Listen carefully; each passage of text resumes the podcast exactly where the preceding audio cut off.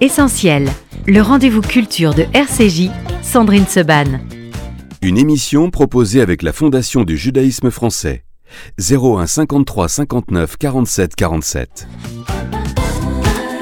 Merci avec nous dans Essentiel. Et en ce 8 mars, Journée internationale du droit des femmes, nous allons passer cette heure d'essentiel avec trois femmes, euh, trois écrivains ou écrivaines, je ne sais pas ce qu'elles préfèrent, moi j'aime pas écrivaine, mais bon, on leur posera la question. Euh, L'une est euh, en ligne avec nous, Mélissa D'Acosta, bonjour.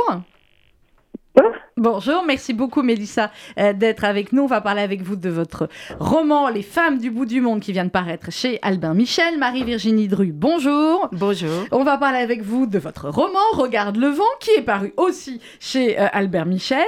Et Marie Lebé, bonjour. Bonjour. On va parler de votre roman La valeur des rêves qui vient de paraître aux éditions Léo Cher. Euh, trois femmes en apparence très différentes de par leur roman, mais vous avez pas mal de points communs.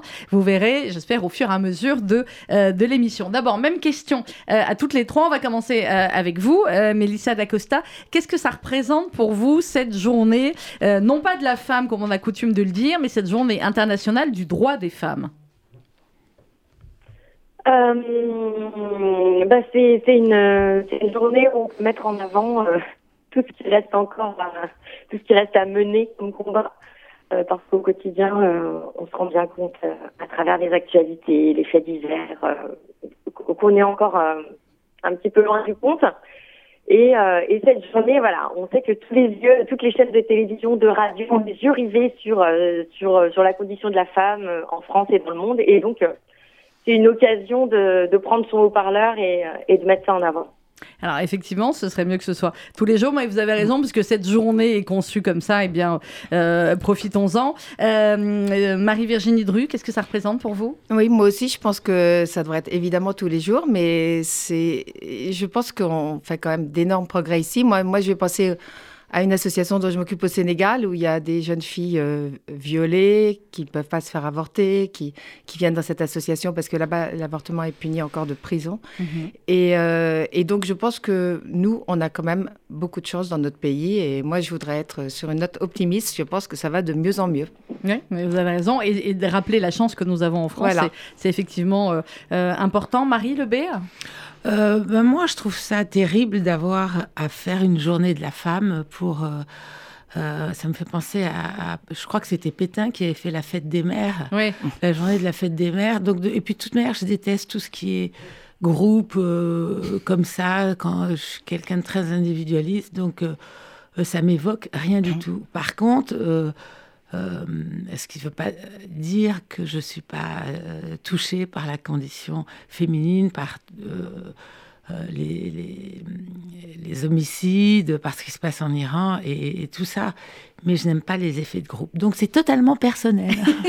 Mais c'est ça qui est bien, c'est qu'il y a des opinions différentes. Alors, il se trouve qu'effectivement, dans vos romans, euh, à toutes les trois, alors je l'ai dit, je, je tente une expérience ce matin. Généralement, je peux parler de deux romans à la fois. Je crois que c'est la première fois où je parle de trois romans à la fois, euh, que j'ai évidemment lu avec, avec bonheur. Donc, si je mélange parfois les personnages, vous m'en voulez pas, hein, vous me recadrez. Euh, Mélissa D'Acosta, c'est Femmes du bout du monde. Euh, Alors, Mélissa D'Acosta, on vous présente plus, romancière. Vous faites partie, et c'est une fierté, euh, j'imagine, et ô combien des dix auteurs français les plus vendus en 2002. Mélissa D'Acosta, qu'est-ce que ça vous a fait d'abord quand vous avez vu le classement dans le Figaro?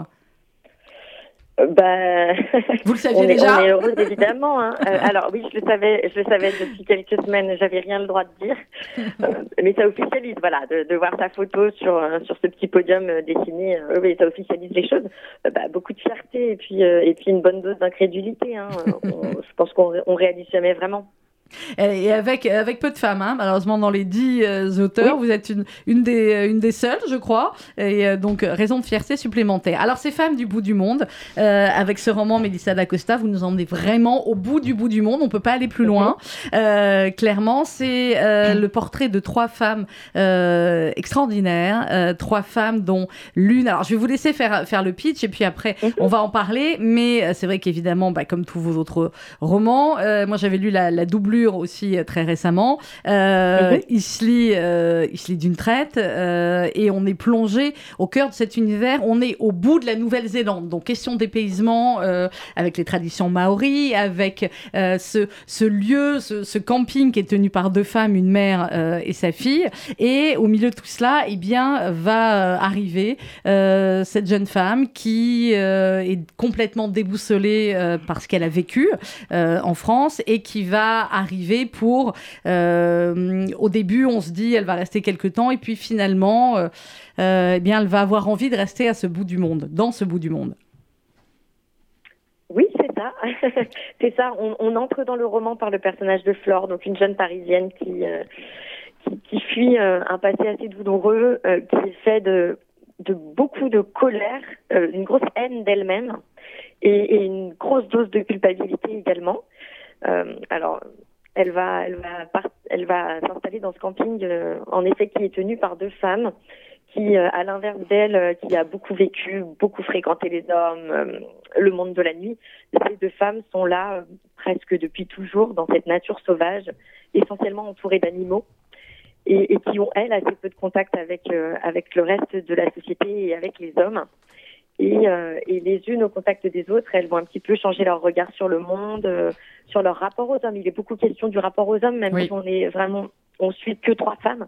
On parle beaucoup des hommes et de leur rapport, voilà, au couple, à la maternité et, et à tout ça. Et, et, elles vont les unes et les autres parvenir à se guérir de leurs blessures qui sont différentes, hein, mais au contact les unes des autres et et grâce à cette sororité qui va naître entre elles. Euh, je ne sais pas si le lieu existe vraiment, Mélissa d'Acosta, si vous y avez été, oui, mais alors je peux vous garantir que euh, bah, on a très très envie d'y aller euh, quand on le quand on le lit. C'est complètement au bout du monde, on l'a dit, mais évidemment au bord au bord de la mer, dans la région isolée des Catlines. Il y a les dauphins qui arrivent, il y a les baleines, il y a des otaries quasiment tous les matins quand on se lève sur la plage. C'est un lieu absolument incroyable que vous décrivez, qui est le cadre de ce roman oui, alors en, réalité, on est parti avec mon conjoint euh, en 2018 euh, une année entière en Nouvelle-Zélande. Ah oui. Donc une année, une année entière en van en plus.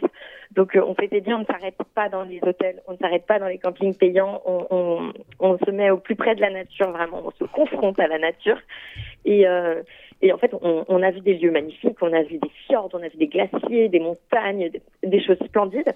Et cette région des Catlins, Personne n'en parlait jamais, il n'y avait pas grand-chose à y voir ni à y faire. Et on a atterri là-bas euh, grâce aux animaux, parce que c'était le, le, seul lieu où revenaient chaque été les, les dauphins les dauphins, Il y a un dauphin euh, en voie d'extinction, il y en a très très peu sur Terre et ils sont en Nouvelle-Zélande. Et en fait, on est tombé amoureux de l'endroit parce que parce que le bout du monde, au bout du monde, vraiment, euh, on était complètement isolés, seuls au monde et au milieu de ces animaux. Et, et, on devait se faire tout petit. C'est ce qui nous a plu c'était à nous de nous adapter et de laisser ce territoire aux animaux. Alors, on va continuer à en parler. Mélissa d'Acosta, Marie euh, Lebé, La valeur des rêves, c'est aux éditions euh, Léo Cher. Euh, vous, c'est votre septième roman, si je ne me trompe. Euh, Marie, euh, on peut dire quand même que vous étiez mariée à quelqu'un qu'on adore ici, parce que quand même, c'était l'un des plus grands footballeurs français, Dominique Rocheteau. et bien, dans ce livre, vous vous intéressez à l'art, mais de manière, on va dire, détournée et de manière totalement incongrue, effectivement, au départ, puisque vous, le point commun avec Melissa d'Acosta, ça pourrait être le fait d'arriver comme ça dans un endroit où c'était pas prévu. Et euh, votre héros, euh, Simon Bray, euh, tombe en panne de voiture, c'est des choses qui arrivent. Il va arriver dans ce, dans ce village, dans ce club de vacances. Et là, bah, il y a des maillots de bain, mais il n'y a pas que ça. Comment vous est venue cette idée extrêmement originale de mélanger un Alexandre Calder avec des maillots de bain? Parce que c'est au départ, je me suis inspirée d'une histoire vraie. Mhm. Euh, que vous aviez lu, que vous aviez connu comment euh, Non, que j'ai vécu. Que vous avez vécu euh, C'est-à-dire, j'ai un, copain qui est effectivement tombé en panne d'essence et qui, en marchant pour trouver. s'est retrouvé dans un, club de vacances et en passant devant la piscine, il tombe en arrêt devant un caldaire, un, stabile de caldaire. Donc, c'est une sculpture en, en, métal monumental de de, 3 mètres de, euh, de haut où euh, les maillots de bain des enfants euh, étaient accrochés dessus et séchés au soleil. Et à partir de ça, donc évidemment, je, il s'est demandé, mais comment une sculpture qui vaut des millions de dollars a pu Atterrir atterrir dans un club de vacances pour euh, congés payés euh, euh, Voilà. Et donc, à partir de ça, euh, j'ai inventé toute l'histoire. Donc, il y a le com- euh, il y a ce fameux commissaire-priseur Mhm. qui engage une fille qui s'appelle euh, Lucie de Clichy pour retrouver l'origine euh, du stabile, parce que sans les papiers et le pédigré du stabile, il peut pas le On peut pas le vendre.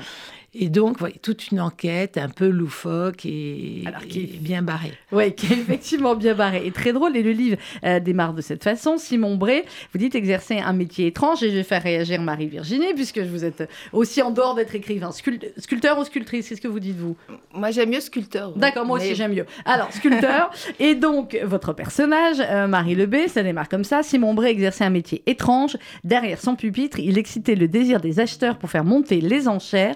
Il donnait des prix à ce qui, par définition, ne pouvait en avoir, la beauté. Euh, C'est joli. C'est joli, ah bah oui, Ouais. c'est joli. Puis ça Mm. démarre comme ça. Oui, oui, oui, je sais. On- lu on son est- livre. Ah, vous avez lu? Vous aussi, Oui, vous bien avez lu le Oui, bien sûr. ah, bah, génial, je savais pas. Bon, Ah, comme mais ça, vous allez pouvoir encore plus échanger. Euh, donc, du coup, effectivement, euh, Marie-Virginie, sur ce commissaire priseur, euh, la beauté, ça ne peut pas avoir de, ça ne peut pas avoir de prix. Et pourtant, effectivement, euh, il faut en donner dans l'art. Sinon, euh, Oui, c'est c'est parfois ça le problème aussi d'ailleurs. Oui. Je pense qu'il y a certaines œuvres euh, qui sont un peu euh, surcotées. Enfin, c'est Oui, compliqué. ah, me lancez pas là-dessus parce que c'est clair. Non, ah, voilà. Mais, euh, mais j'ai adoré ton roman parce que c'est vrai que c'est écrit avec euh, tellement de fantaisie. Et puis aussi, il y a une profondeur. On sent que tu connais très bien ce milieu quand même. Mhm. Et, euh, et je te sentais là. Et euh, le dernier chapitre aussi, la fin est formidable. c'est gentil. Ah, Mais- c'est mais vrai, pratique en même temps que moi. Pour rebondir ce que, sur Oui, ce oui, que disait oui. euh, euh, Marie-Virginie, c'est euh, bizarrement, euh, j'ai découvert en faisant ce livre que euh, l'argent était très imp- important euh, dans l'art. Euh, parce que déjà, euh, pour créer, il faut des... des, des, des- Bah, il faut, oui, généralement, au sans moins les minimum. Médicis, il n'y aurait Ouais. pas eu... euh, il faut de l'argent. Et puis, faut des mécènes. euh, et c'est deux choses qui vont euh, ensemble. euh, voilà. Euh, alors, Oui. on va raconter le pitch de votre histoire, euh, Marie-Virginie Dru, puis après on va revenir à vos, à vos trois livres. Euh, Regarde le vent, on est dans une très belle histoire aussi, une histoire de, de femmes. Euh, c'est l'histoire de Camille, qui est guide conférencière et qui, eh bien, après la mort de sa grand-mère, va essayer de remonter, comme ça arrive apparemment de plus en plus souvent, certains de remonter la ligne des, des, des aïeux. Des femmes, là aussi, assez libres, assez, assez extravagantes. Et euh, eh bien, Camille est mariée. Euh, on peut pas dire que ça se passe euh, hyper, hyper. euh, voilà. Vous, comment vous est venue cette idée, Marie-Virginie Dru, et, ce titre de Regarde le, de Regarde le vent?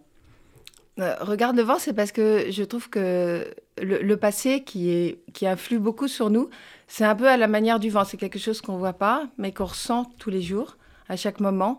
Et, et je trouve ça très important d'aller voir d'où on vient pour savoir où on va. C'est ce qui arrive un peu à, À à votre l'héroïne héroïne, Camille, ouais. parce qu'elle est un petit peu paumée dans sa vie. Euh, euh, elle a un mari un peu, on dirait pervers narcissique, ça se dit beaucoup en ce moment, Oui. mais voilà, qui, qui, est, qui est un peu jaloux, qui, qui, qui aime l'avoir sous son emprise. Et en fait, elle se met à écrire grâce à, elle retrouve le fil, grâce à l'écriture, elle va retrouver ses grands-mères, son arrière-grand-mère, et elle va voir que ces femmes ont réussi, malgré les dictats de l'époque, à être libres. Et donc, petit à petit, au fur et à mesure de l'écriture, elle va prendre son envol et ce qui va déplaire à son mari.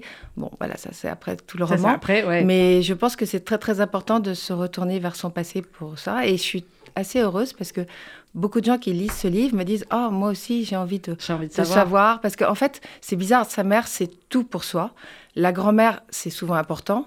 Mais son arrière-grand-mère, très souvent, on ne sait pas du tout sa vie, etc. Alors que on sait très bien que généalogiquement, c'est quelque chose qui est très important, qu'on a dans les veines, qu'on peut avoir exactement les mêmes problèmes, les mêmes drames, les mêmes choses que son arrière-grand-mère. ou- Et donc, je trouve ça formidable de remonter le de, temps. de remonter le temps comme Voilà. ça. Euh, Mélissa Lacosta, euh, dans Les femmes du bout du monde, comme le disait euh, Marie-Virginie Dru, euh, le passé est extrêmement important parce que dans, chez vos trois héroïnes, euh, eh bien, Flore, qui est arrivée comme ça, là, au bout du monde, elle fuit un petit peu son, son passé. Passé avec son mari. Et puis, il y a eu un drame également avec les deux autres héroïnes, Autumn et Emily, qui ont perdu l'une son mari et l'autre son papa. Donc le passé des, des trois femmes est quelque chose d'extrêmement présent, c'est le cas de le dire. Oui, oui, il est extrêmement présent, il les hante. Euh, hmm. On se rend compte que, on se rend compte qu'il les hante et même qu'il s'est mis à les définir, ce qui est encore plus, encore plus dommageable en réalité. Euh, Flore, elle s'est, euh, elle s'est complètement transformée suite à ce qu'il a vécu et, elle ne se définit que par son passé. Euh, tout son rapport aux autres est dicté par son passé et de la même façon qu'Automne, un petit peu qui qui suite à ce drame ne supporte plus la joie de vivre, le bonheur chez les autres et ne s'autorise même plus à vouloir encore vivre. En fait, elles sont, voilà, elles sont tout entières empêtrées dans leur passé. Et ce passé, effectivement, qui petit à petit, et par euh, cette rencontre, eh bien, va, va s'estomper. Alors, on va pas tout, tout révéler, Mélissa Lacosta, mais euh, elles vont finalement euh, apprendre au bout du parcours beaucoup de choses sur elles-mêmes et, et sur l'amour aussi, et sur la manière d'aimer et d'être aimée. Oui, tout à fait. Et, on, s'aperçoit que ce passé, elles avaient eu tendance tout à vouloir l'étouffer. Euh, voilà, Automne, euh, Automne avait mis euh, un couvercle là-dessus. Flore est partie justement à l'autre bout de la planète pour mettre à distance son passé. Tout à leur manière, elles ont essayé de faire abstraction de ce passé. Et c'est finalement au moment où elles l'affrontent qu'elles arrivent à s'en détacher elles, affrontent les souvenirs, elles affrontent euh, la rancœur en écrivant une lettre à cet ex-mari, mmh. en allant euh, en allant dire au revoir à la tombe qu'elles avaient fini par négliger. Et c'est vraiment à ce moment où elles font face qu'elles se libèrent de ce poids. Donc donc c'est ce qui est assez qui est assez fort. Et, et en fait oui, les unes les autres, grâce à ces différents liens qu'elles vont tisser, puisqu'elles vont elles vont toutes s'aimer les unes les autres de différentes manières, mmh. tout aussi belles et tout aussi pures. Et c'est en apprenant à s'aimer, euh, oui, différemment, donc avec beaucoup de pudeur, beaucoup de respect euh, et de distance aussi, qu'elles vont en effet euh, pouvoir se débarrasser de leurs démons alors, je voulais vous faire réagir toutes les trois sur euh, l'écriture, parce que euh, par des aspects différents, vos héros ou héroïnes, effectivement, euh, parlent d'écriture et de la manière d'écrire. Chez vous, Mélissa Dacosta, il y a un moment très fort, effectivement, où eh bien, Flore, pour eh bien, combattre ce passé, va écrire à son ex-mari. Chez vous, Marie Lebé, dans La valeur des rêves, il y a aussi plein de citations sur, sur l'écriture, sur les livres, sur Dostoïevski, la n'est noble que dans les romans de Dostoïevski. Et puis à un moment donné, effectivement, ils se disent au lieu de vous raconter des histoires, écrivez-les. Et un bouquin, c'est comme une niche. Les questions sont les portes de l'imagination. Et vous parlez également, enfin, vos héros parlent également de, de, l'imaginaire des auteurs. Et chez vous, euh, Marie-Virginie, il y a aussi tout ce qui est euh, sur, euh, sur l'écriture, découvrir que l'écriture peut devancer sa pensée, la grise. Alors, je voulais vous faire réagir toutes les trois sur la manière dont vos héros et vos héroïnes parlent d'écriture et puis sur ce que ça représente aussi pour vous euh, l'écriture Et finalement, euh, last but not least, pourquoi écrivez-vous? Alors, qui veut commencer? Marie Lebé. Allez, j'y vais. Alors, euh, bah, enfin, l'écriture, pour moi, la forme est très importante, le style. Mhm. D'ailleurs, c'est ce que j'ai aimé dans le livre de Marie-Virginie, parce que c'est un, livre plein de grâce et il y a une petite musique. Moi, c'est ça qui m'intéresse, parce que très poétique. Parce que je pense que tous les sujets ont toujours été abordés, on raconte tous les mêmes choses. Maintenant, après, il y a l'art dramatique. C'est comment faire passer. Euh, euh, il faut raconter une histoire, il faut que le, le lecteur tourne les pages. Et, euh, et, donc voilà. Alors maintenant, euh, les livres où il y a que un style, ça marche pas. Il faut, c'est un mélange où il faut le fond et la forme. Et pour moi, la forme et cette petite musique est vraiment euh, poétique et vraiment dans mon travail ce à quoi je tends et, sur lequel je travaille. Maintenant, qu'est-ce que c'est que l'écriture pour moi? Bah, Pour moi, c'est je le seul moment où je me sens à l'abri du monde, parce qu'en fait, euh, j'ai un rapport compliqué avec le temps. J'arrive pas à vivre des émotions au présent. Mhm. Euh, vous êtes dans le passé ou vous êtes dans le futur? Et en fait, je n'arrive à vivre une émotion. Par exemple, on vit une scène. Au présent, j'arrive pas sur le moment à vivre une émotion. Je, je, ne peux vivre cette émotion que à l'abri du monde en, l'écrivant. Et quand mhm. j'écris, une scène, j'arrive à revivre cette émotion. Et donc, c'est un rapport avec évidemment la nostalgie et le temps. Et je trouve que c'est l'endroit le plus où on est le plus protégé euh, au monde. Et voilà. Et c'est pour ça que je continue à écrire et que j'aime ça. Vous avez bien raison. Marie-Virginie Dru. joli ce que tu as dit. Oui, euh, moi je me suis mise à l'écriture assez tard, mhm. très tard même. Bon, très tard. C'est mes enfants qui m'ont pas du tout. Mes enfants m'ont offert un stage d'écriture. Voilà, moi j'étais euh, dans la sculpture, mais je pense que ça procède pour moi un peu de la même chose. C'est-à-dire que pour faire une sculpture, je pars d'une image que j'ai en tête, mais qui est un peu floue. Et euh, au fur et à mesure, euh, tout d'un coup, il y a un personnage qui prend vie, mhm. en fait. Et moi, j'aime faire des personnages, d'ailleurs, des enfants, des groupes, etc. Et donc, dans l'écriture, c'était un peu pareil. Au début, je savais un petit peu, j'ai une sorte d'idée du roman, mais le roman, il change complètement au fil du temps, au fil de la plume, tous les matins. Je me réveille à 6 heures du matin pour écrire et j'ai la première phrase, mais je ne sais pas du tout où ils vont m'emmener. Donc, c'est ça que j'ai adoré dans, dans, l'écriture, c'est que tout d'un coup, on, on, part dans des mondes qu'on n'attendait pas, qu'on connaissait pas. Enfin, moi, je ne je sais pas du tout à l'avance que j'allais écrire. Que vous allez écrire. Et vous arrivez à avoir des journées où vous écrivez ou vous sculptez en même temps, ou alors ça doit être totalement dissocié les deux activités? C'est les deux. En fait, l'écriture, je déteste me lever tôt, sauf pour écrire. Et j'ai été réveillée à 6 heures du matin quand je suis dans un livre. Euh, mes personnages me réveillent et, il faut que je me lève pour écrire, ce qui est bien parce que j'ai une maison pas du tout calme. Donc c'est le seul moment où je suis au calme, c'est à 6 heures du matin. Donc j'écrivais C'est le truc de beaucoup de femmes. Hein, voilà. Et, euh, et j'écris à la main, euh, comme les voilà, à l'ancienne. Et après l'après-midi, je réécrivais sur mon ordinateur. Mais après, j'ai deux ou trois journées par semaine où je fais que de la sculpture. Donc vous dissociez. Voilà, oui, je suis les deux ensemble. Mélissa D'Acosta, même question. Euh, vous, l'écriture, vous n'avez pas démarré par l'écriture. Euh, vous avez fait des études d'économie, puis vous avez travaillé dans la, dans la communication. Et en 2018, si je ne me trompe pas, donc c'est quand même assez récent, Mélissa, vous avez déposé un roman sur la plateforme numérique d'auto-édition, monbestseller.com. Donc ça va donner, j'imagine, plein d'espoir aussi à tous ceux qui écrivent et qui ont du mal à trouver des éditeurs et pour qui c'est compliqué. Donc il y a cinq ans, euh, vous êtes repéré par la petite maison d'édition Carnet Nord et on est donc 5 ans après et vous êtes dans les 10 auteurs français les plus vendus en 2022. On est dans la vraie et belle success story là, Mélissa. Oui, oui, mais alors moi, mon rapport à l'écriture, pour le coup, il a, toujours été. J'ai hum, appris à écrire et je me suis mise à écrire et je me suis jamais arrêtée en fait. À partir du moment où j'ai compris le pouvoir des mots, euh, ça ne m'a jamais quitté. Donc en effet, par contre, il a fallu, il, a fallu laisser euh, laisser maturer tout le processus d'écriture. De mes 7 ans à mes 25 ans, j'ai jamais été capable euh, de mener un roman de A à Z, mais j'étais dans, euh, dans cette, euh, cette quête des émotions, cette plongée au cœur de moi-même à travers des, des dizaines, une cinquantaine de débuts de romans qui n'ont jamais vu le jour. Mais j'avais besoin de... Voilà, pour moi, c'est la petite porte ouverte sur un autre univers. Et plus j'avance dans le processus d'écriture, plus je me rends compte que c'est surtout une porte ouverte sur notre inconscient. Euh, ce qui est assez amusant, c'est que bon, j'écris un roman sans trop savoir moi non plus réellement où je vais.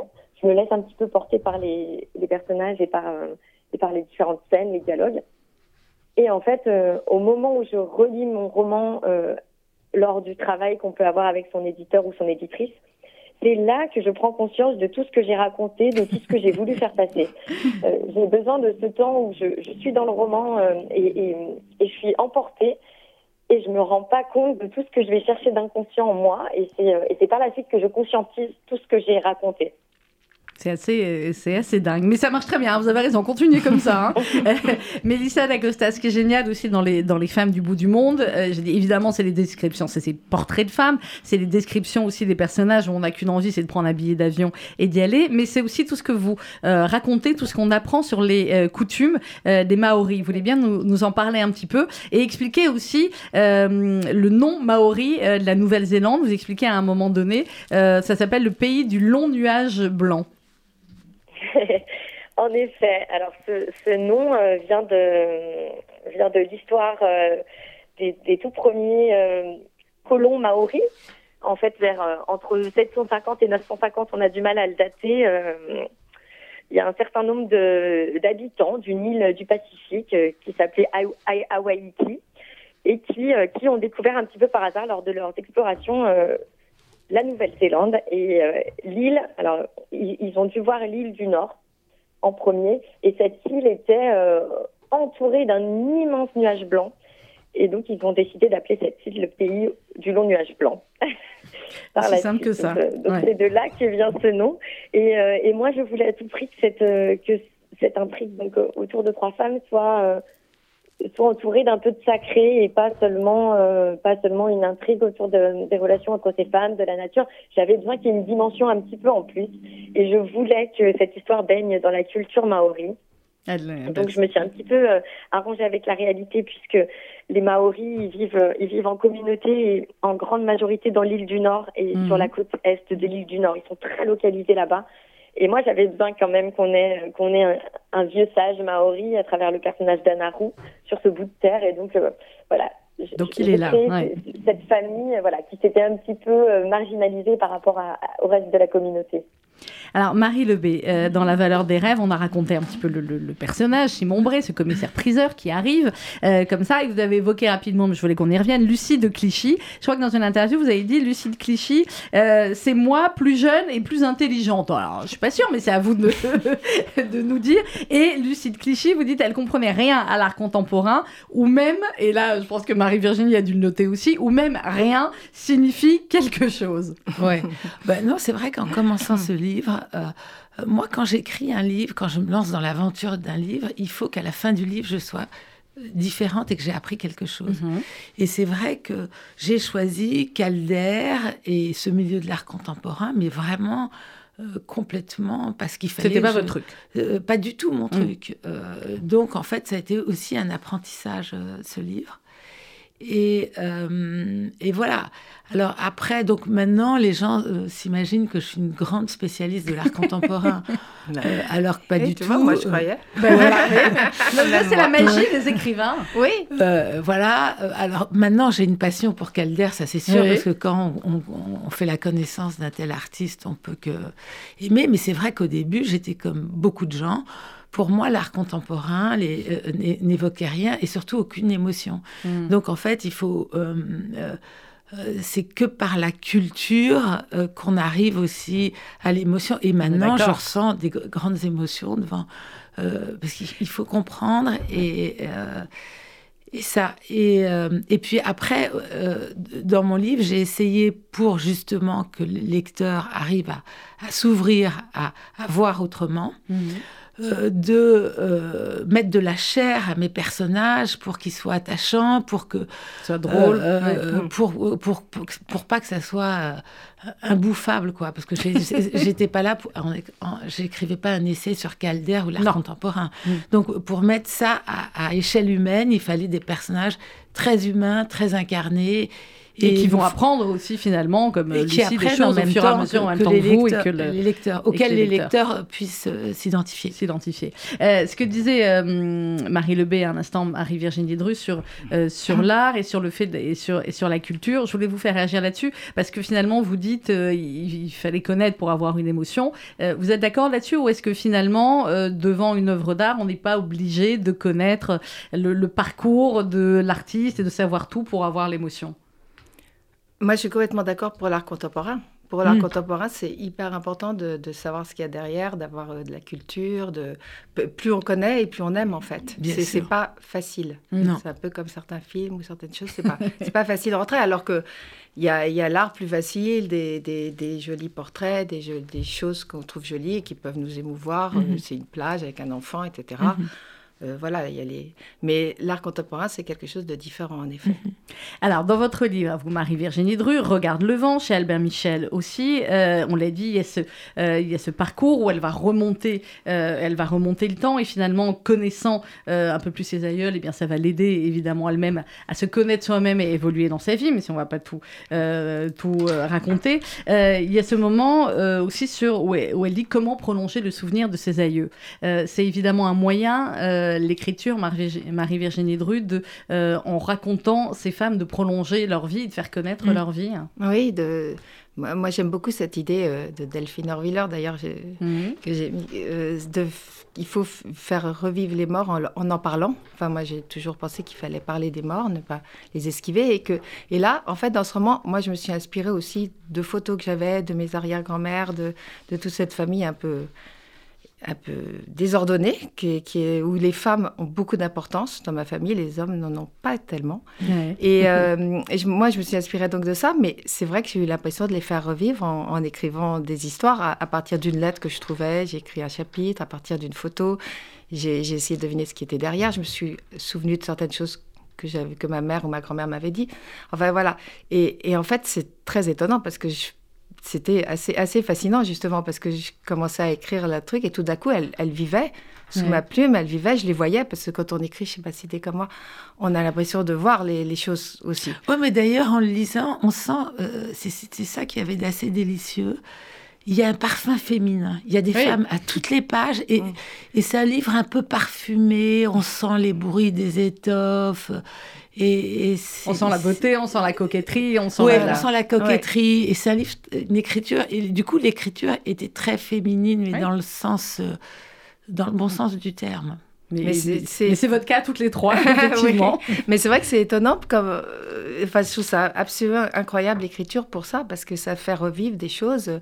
Moi, j'ai eu l'impression de connaître mon arrière-grand-mère que j'ai évidemment jamais connue. J'ai eu l'impression d'inventer des choses qui en fait étaient vraies. En plus, mm. aussi, on découvre des choses qui sont vraies. C'est ahurissant. Mm. Parce que je parle beaucoup d'enfants illégitimes, mm-hmm. et j'avais totalement Comme vous oublié dites, que c'était la, mère, la vérité, ma grand-mère. Et, et en fait, j'avais oublié, c'est ma sœur aînée qui m'a dit, mais oui, tu sais bien que notre grand-mère n'est pas de... Bon, voilà. Et donc, euh, l'écriture... Voilà, la mère euh, est certaine, le père est toujours incertain. Euh, oui, oui, oui, exactement. C'est un vieux proverbe qui est très vrai et qui était encore plus vrai à l'époque où, ah. on faisait beaucoup de choses en cachette. Aujourd'hui, quand même, on peut... L'ADN et les, tests, etc. À un moment donné aussi, vous dites, Marie-Virginie Dru, et je voulais faire réagir aussi Mélissa et, et, et Marie là-dessus, notre héritage pèse sur nos épaules. Il faut l'alléger pour parvenir à se tenir droit. Oui. Ah oui, ça c'est sûr. Oui, oui, c'est pour ça que je pense que c'est important de, savoir ce qui s'est passé, parce que quand on en prend conscience, on peut complètement euh, changer la donne. C'est formidable, c'est la différence qu'on a avec les animaux. On n'est pas, on n'est pas obligé de voilà et, euh, et du coup c'est oui, c'est ça. Et, je vous dis, je suis trop heureuse quand, quand, les gens me disent Ah, mais moi, j'ai eu envie de retrouver qui était ma grand-mère, mon arrière-grand-mère. En effet, je, je, trouve ça formidable parce que moi, j'ai découvert des choses sur moi dans ce livre en écrivant euh, uh-huh. que je ne savais pas. Donc, voilà. tant mieux pour tout le monde. oui. euh, Mélissa D'Acosta, sur ce que disait Marie-Virginie Dru, sur euh, notre héritage pèse sur nos épaules, il faut l'alléger pour parvenir à se tenir droit. C'est exactement ce qui arrive aussi à vos trois héroïnes. Oui, oui, oui. Euh, oui, et notamment, oui, les, les, douleurs ou les souffrances qui ont pu être euh, vécues par nos parents et qui sont finalement portées par les enfants. et puis, et puis, il y a aussi une part d'héritage plus positif aussi positif aussi, euh, heureusement, qui tient plus de la transmission là. Oui. Mais euh, oui, euh, on, voit ces deux aspects chez les personnages. En effet, l'héritage qui pèse, très très lourd, notamment sur les épaules de Milly, par exemple, qui qui a, qui a hérité de sa mère un, deuil extrêmement étouffant, extrêmement sombre, qui ne l'autorise pas à vivre. Et puis, et puis à la fois la, la transmission de ce père qu'elle a presque oublié, elle a presque plus aucun souvenir de ce père défunt. Mais pour autant, euh, dans, dans, sa façon d'être, elle a hérité de lui euh, ce, contact presque charnel à la nature, cet instinct de protection des animaux. Donc il y a, y a l'héritage qu'on qui pèse et il y a l'héritage qui nous oui, qui nous définit, puis qui nous rend libre aussi d'une certaine façon, puisque cette espèce de liberté pour Milly, qui est l'océan, qui est la nature, est ce qui la rend infiniment libre? Et euh, dans votre, votre personnage, Mélissa Lacosta, Les femmes du bout du monde, chez Albin Michel, ce personnage de Flore, euh, je crois qu'il va faire aussi du bien à, plein de femmes qui vont le lire parce que c'est une femme qui, au début, s'en veut pour euh, beaucoup de raisons. Et au fur et à mesure, effectivement, quand elle va dévoiler tout au long du livre son passé, ce qu'elle a vécu, on se rend compte que l'impression qu'on pouvait avoir d'elle est, est, complètement fausse. L'impression qu'on pouvait avoir de, de sa vie parfaite avec euh, le mari, avocat, enfin toutes les bonnes cases euh, cochées étaient, euh, étaient complètement fausses. Oui, et oui, on se rend compte qu'il y a deux versions de l'histoire.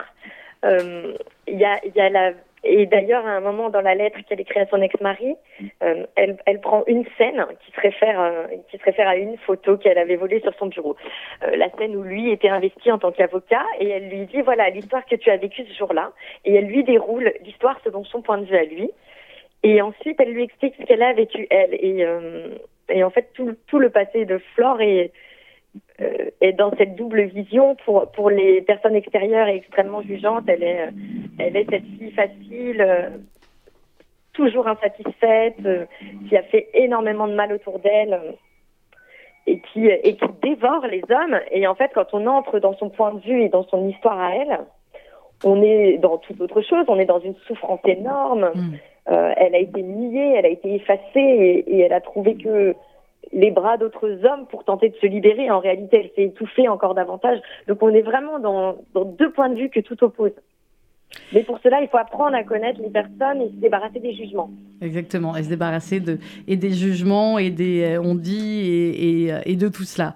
Euh, Marie Lebé, finalement, à la fin de tout cela, la valeur des, des rêves, euh, c'est quoi? Et je ne vais pas révéler la fin, mais il y a, y, y a, des phrases vers la fin que j'ai trouvées extrêmement jolies sur posez-vous la question de savoir quel est votre mousse typique. Et vous citez même Rocky Balboa. il faut essayer d'aller le chercher loin, très loin au fond vous. Finalement, c'est quoi, vous, votre mousse typique et, euh, et cette valeur euh, des rêves Et est-ce que les rêves ont une valeur? Vous avez une heure. bon. Euh, alors, un, artiste, d'abord, il va rêver quelque chose et, et la création et la cristallisation de ce rêve. Au départ, on a un rêve, on appelle ça l'inspiration. Bon. Euh, pour moi, la valeur des rêves, et quand je, quand je parle de mousse typique, qui est le stabile euh, de Calder, et bon, sans dévoiler la fin, mais euh, tout le monde, euh, la valeur, c'est en fait la petite lumière de Saint-Sacrement qu'on a au fond de l'âme, c'est l'âme.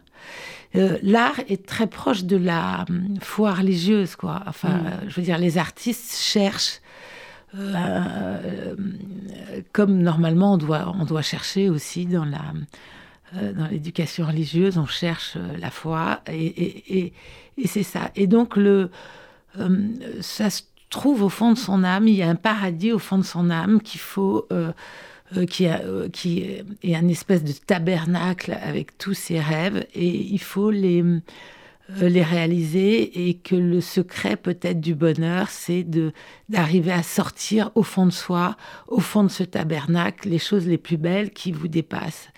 Donc ça, c'est un peu bon. Ce que je raconte est un peu chiant, mais non, pas du tout. C'est très joli. Regardez, on vous écoutez. Mais oui, mais, euh, oui, je vais.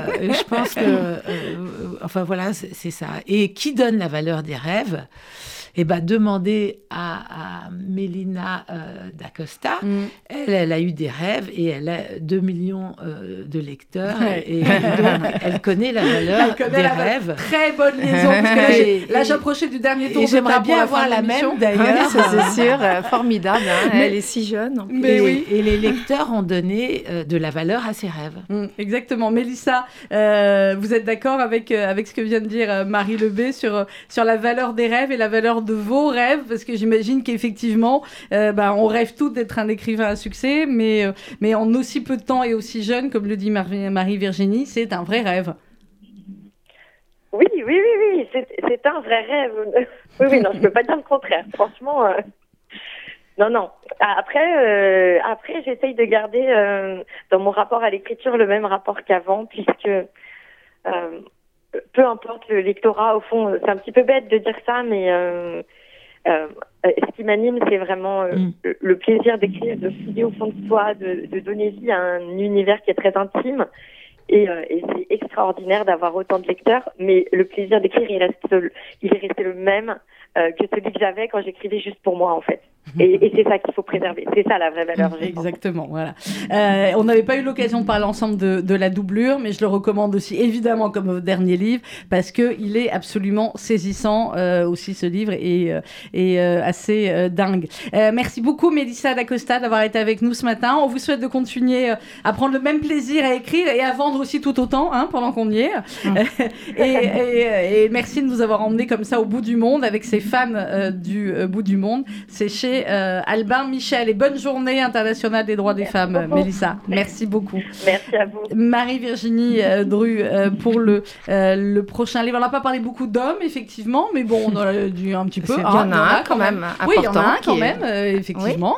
je vous laisse en dire un mot, puis après, voilà. Bah écoutez, il y a, oui, il y a un homme qui, qui fait, qui, qui a du mal à qui a du mal à vivre, Mhm. qui a du mal à vivre ses rêves. Lui, pour, il en a pas beaucoup parce que il a eu une enfance très dure et euh, c'est quelqu'un que certaines personnes détestent dans mon roman et moi, j'arrive pas à le détester parce que Ah, C'est vous qui l'avez est- créé, vous pouvez pas le détester complètement. Ah, mais on peut quand même créer des personnages qu'on déteste. Hein. Ils sont pas tous. euh, Mais, euh, Mais je le sens. Ouais. Je, je, je trouve qu'il il, il fait de la peine, quoi. Il est comme certaines personnes qui sont dans un déni de vie, quoi, qui se mettent des masques et, et il vit pas la vie qu'il avait, mais il est pas dupe pour autant. Donc en fait, c'est la double peine. Mm. Parce Et que tout n'est pas noir et blanc, comme le dit aussi à un moment donné. A- Bah a- oui, exactement. Dans les personnages, c'est ça qui est C'est- intéressant C'est ce aussi. qui est nettement plus Ouais. euh, intéressant. Le prochain livre est déjà en route, Marie-Virginie, ou pas? En route, non, mais j'ai déjà l'idée.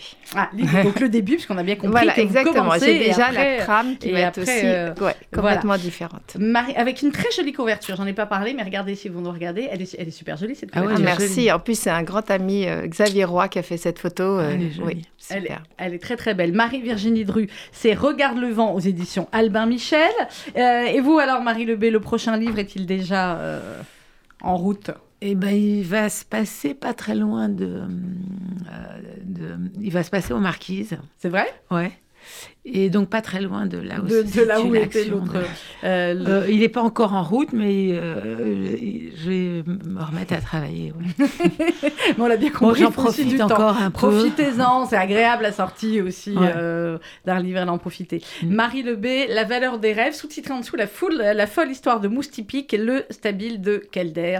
Est-ce réellement un stabile de Calder Pourquoi est-il là? Vous le saurez en lisant le Marie Lebé, La valeur des rêves aux éditions Léo Cher. Merci beaucoup à toutes les trois euh, d'être venues ce matin. Dans quelques instants, vous allez retrouver euh, le journal présenté par euh, Rudy Saada. Bonne journée à tous. Merci. Merci.